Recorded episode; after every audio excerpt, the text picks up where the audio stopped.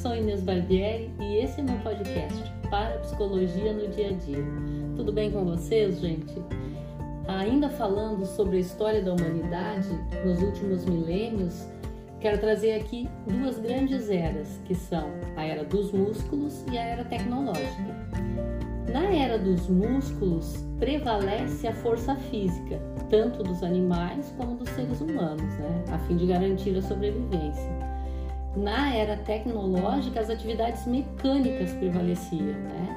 E as máquinas, elas eram usadas para garantir essa mesma sobrevivência. Contudo, a passagem da era dos músculos para a tecnológica desencadeou conflitos internos e de relacionamentos relativos a padrões que foram estabelecidos na era anterior. Aí o sistema Grisa auxilia né, na compreensão das causas desses conflitos.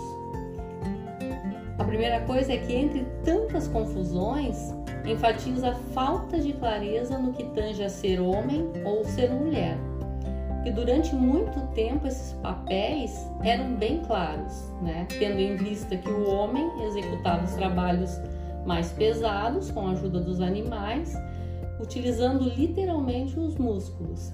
E a mulher, por estar quase sempre grávida até os 46 anos, portanto, impedida de realizar trabalhos pesados, ficava com os trabalhos de casa e arredores e cuidando dos filhos.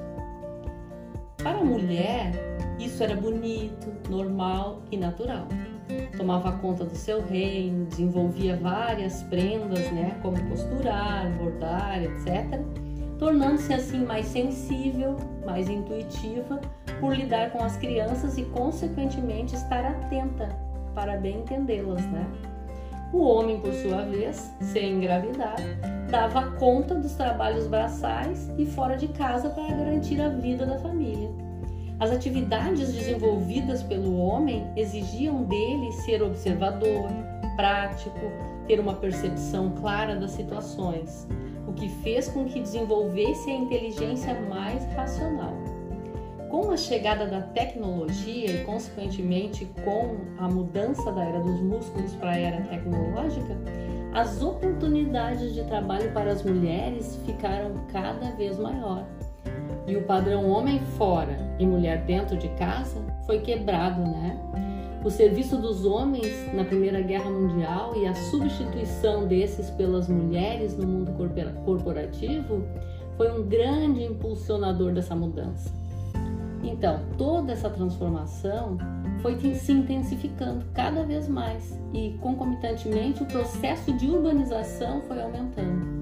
Com a mulher cada vez mais inserida nos trabalhos fora de casa, ter filhos passou a se tornar um problema, porque precisavam ser cuidados por outras pessoas. Né? Então, essa nova maneira de viver acarretou em vários é, várias dificuldades familiares e de relacionamento. Na verdade, até hoje isso perdura, né? Com a mudança de padrão, fez-se necessária a maior participação masculina nos trabalhos domésticos, afinal, a mulher teria dupla jornada, né? Temos isso bem claro hoje em dia. No entanto, essa divisão de tarefas deixou, deixou de ser clara como era no passado, criando na cabeça dos homens uma profunda confusão. Por quê? É, a programação machista ela ainda existe, né? E enquanto as meninas são incentivadas para libertar-se das vidas domésticas, os meninos ainda ouvem frases como homem não chora, né? Ou que determinado trabalho é de mulher, né? E o homem nesse contexto, então, ele sofre mais. Mas homem e mulher devem caminhar juntos, né? Para compor agora um novo tempo. Esse é o nosso ideal, né? Gente, por hoje era isso. Um grande abraço e até o próximo.